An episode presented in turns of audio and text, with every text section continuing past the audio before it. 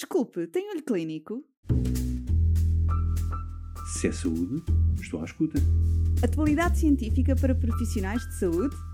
Quero ouvir. Olho Clínico, o seu podcast de discussão científica.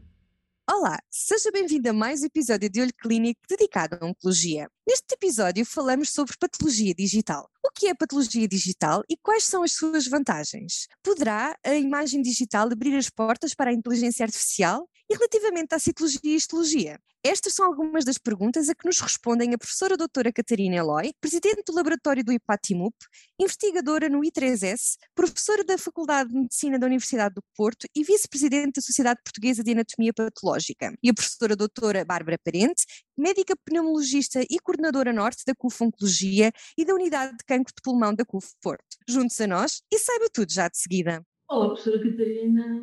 É um gosto estar aqui consigo falarmos de um tema tão interessante, tão atual e que tanto nos preocupa. Nós trabalhamos na área da oncologia pulmonar, onde tantas questões se levantam e tanto tem sido feito e dito nos últimos tempos. Parece-me de maior importância que eu possa falar, questioná-la, no fundo, são as minhas dúvidas de clínica assistente sobre o que é isso da patologia digital. Olá, professora Bárbara, é, é um gosto partilhar este bocadinho consigo e falar-lhe deste tema que é tão querido para mim. Então, a patologia digital é o nosso maior e mais recente desafio. Estamos todos muito entusiasmados com a possibilidade de implementar aquilo que vulgarmente se põe sobre este termo, de patologia digital. Na sua versão mais holística, trata-se de uma automatização de todo o processamento da amostra, incluindo o processo de rastreabilidade, os registros eletrónicos, que já existi, existem noutras especialidades, como é o caso da, da, patologia clínica, por exemplo, e que na anatomia patológica têm estado tão difíceis de implementar, tão atrasados na sua implementação. É claro que tudo isto tem neste momento um grande propósito, que é culminar com a produção da imagem digital. E o que é a imagem digital? É nós podermos transformar as nossas lâminas de vidro, com os nossos cortes das amostras, em imagens que vemos num ecrã de computador. Claro que isto abre possibilidades infinitas. Nós podemos fazer o diagnóstico no computador e já não há mais microscópio. Portanto, é uma revolução enorme na anatomia patológica. Isto difere um bocadinho da patologia computacional. A patologia computacional já é a manipulação desta imagem digital a, através de softwares e que nos vai permitir então aceder a uma quantidade de informação dentro destas imagens que é um perfeito sonho. Estamos a, a chegar a, a, uns limites que nunca tínhamos sonhado antes. Sim, mas, mas afinal, mas que benefício ou que vantagem tem a patologia digital para, para os meus doentes? Para mim, enquanto médica assistente, o que é que isso me traz de, de novo? O que é que isso melhora o meu trabalho? Tem vantagens, é claro que sim. Nada disto poderia, poderia ser almejado sem, sem termos uh, com o fim à vista, o fim ótimo de prestar o nosso melhor serviço. E são, sobretudo, duas as grandes vantagens. Um é o tempo de resposta e o outro é a qualidade dos nossos serviços. O tempo de resposta consegue ser bastante abreviado apenas só com a automatização e com a introdução da imagem digital, mais de 10% em poupança de tempo, o que é importantíssimo, porque os médicos patologistas são muito poucos e, portanto, eh, se nós pudermos torná-los mais eficientes, isto permite-nos ultrapassar alguns obstáculos. Claro que se utilizarmos alguns softwares ainda nos permite ter uma poupança ainda maior de tempo e o ver à distância, não precisamos do microscópio, da lâmina de vidro, podemos ver em casa, isto também contribui para acelerar uh, a velocidade com que nós fazemos o diagnóstico e depois a qualidade. E por, porquê é que eu refiro muito a qualidade? Porque quando nós fazemos esta transformação digital, o nosso material tem que ser muito melhor, senão não conseguimos. Os cortes têm que ser melhores, as colorações têm que ser melhores, tudo tem que ser standardizado. E quando a imagem já está no ecrã e é ótima, nós sentimos também com muita segurança para trabalhar, muita segurança para a partilhar e rapidamente pedir uma segunda opinião estou aqui neste, neste meu gabinete, preciso de uma opinião de um patologista que é mais experiente numa área específica, onde não me sinto tão à vontade, não preciso de ir lá levar-lhe a lâmina ou enviar para o correio, não, basta partilhar o link com a imagem digital e rapidamente melhorar o diagnóstico que estou a fazer. Desculpe, mas então acha que o médico patologista se vai enquadrar muito bem nesta transformação digital? Melhora a qualidade de trabalho, certo? E qual é o como é que vê o empoderamento futuro, rápido e próximo dos, dos médicos, dos seus colegas da anatomia patológica em todo este processo? O que é que lhe parece? Olha, professora Bárbara, nós estamos a fazer Uh, trabalho em metodologia digital já há dois anos e nós adoramos. Sentimos muito felizes em estar a utilizar esta nova metodologia. O diagnóstico baseado na imagem digital tem pequenos uh, truques, pequenas adições que nos dão muito maior conforto uh, na navegação navegações em baixas ampliações, muito informativas, as imagens com material de excelente qualidade, a manipulação rápida, vermos lâminas umas atrás das outras, sem, sem, sem mexermos as mãos, só através de um clique. O consulta do arquivo, por exemplo, ver as imagens dos exames anteriores dos doentes, ninguém precisa de ir lá abaixo à cave buscar a lâmina do exame que aconteceu há dois anos, não. Ele está ali um segundo e podemos revê-lo com todo o conforto, assim como a partilha, a flexibilidade, que eu também já, já tinha falado um, um bocadinho. Nós já não pensamos, já não pensamos no microscópio. mas, mas não há bela senso, não. Eh, isto tem reflexos e tem custos para a sociedade, seguramente. Não será, nada será como antes. Como é que é? Como é que é em relação a custos? Isto vai, estamos num país em que tudo isso tem que ser medido e tem que ser equacionado, me parece. Naturalmente. Naturalmente que haverá e, e há custos associados não são, no entanto, custos que não sejam perfeitamente, eh, pelo menos na fase de investimento inicial, não sejam perfeitamente suportados pelos laboratórios.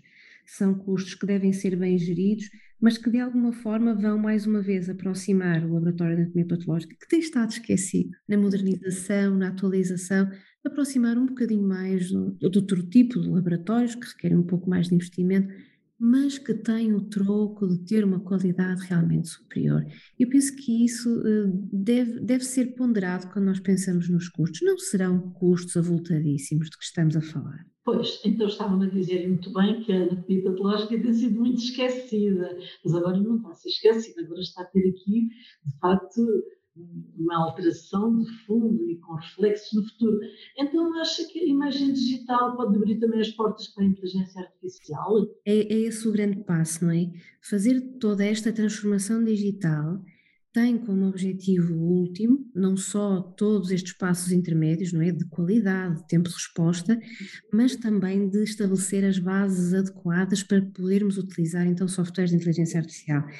Eh, estes sim são extremamente promissores, já existem softwares CE no mercado para vários tipos de doenças e eles têm-se demonstrado ser muito útil na quantificação, no estabelecer de biomarcadores, eh, na, na, compreensão da própria doença e, portanto, eh, estão a revolucionar a forma como nós vemos as doenças, agora já não ao microscópio, mas ao ecrã.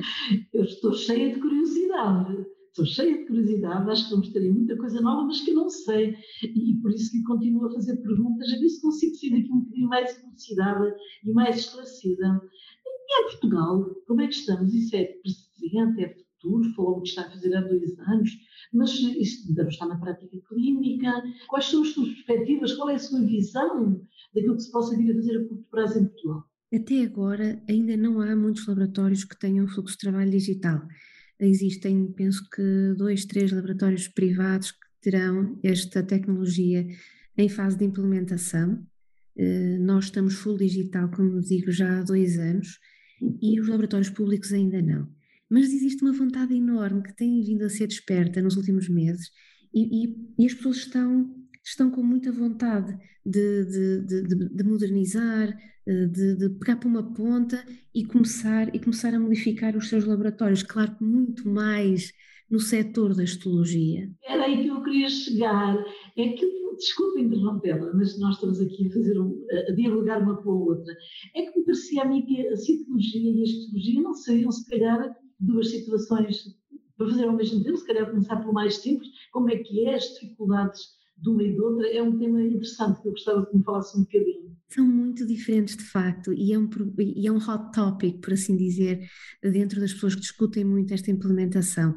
A histologia é aquela que tem sido a mais fácil porque nós vemos num plano, num plano só, vemos a 2D, a histologia, a imunostoquímica, mesmo o campo escuro é relativamente simples de ver a 2D, mas a citologia não.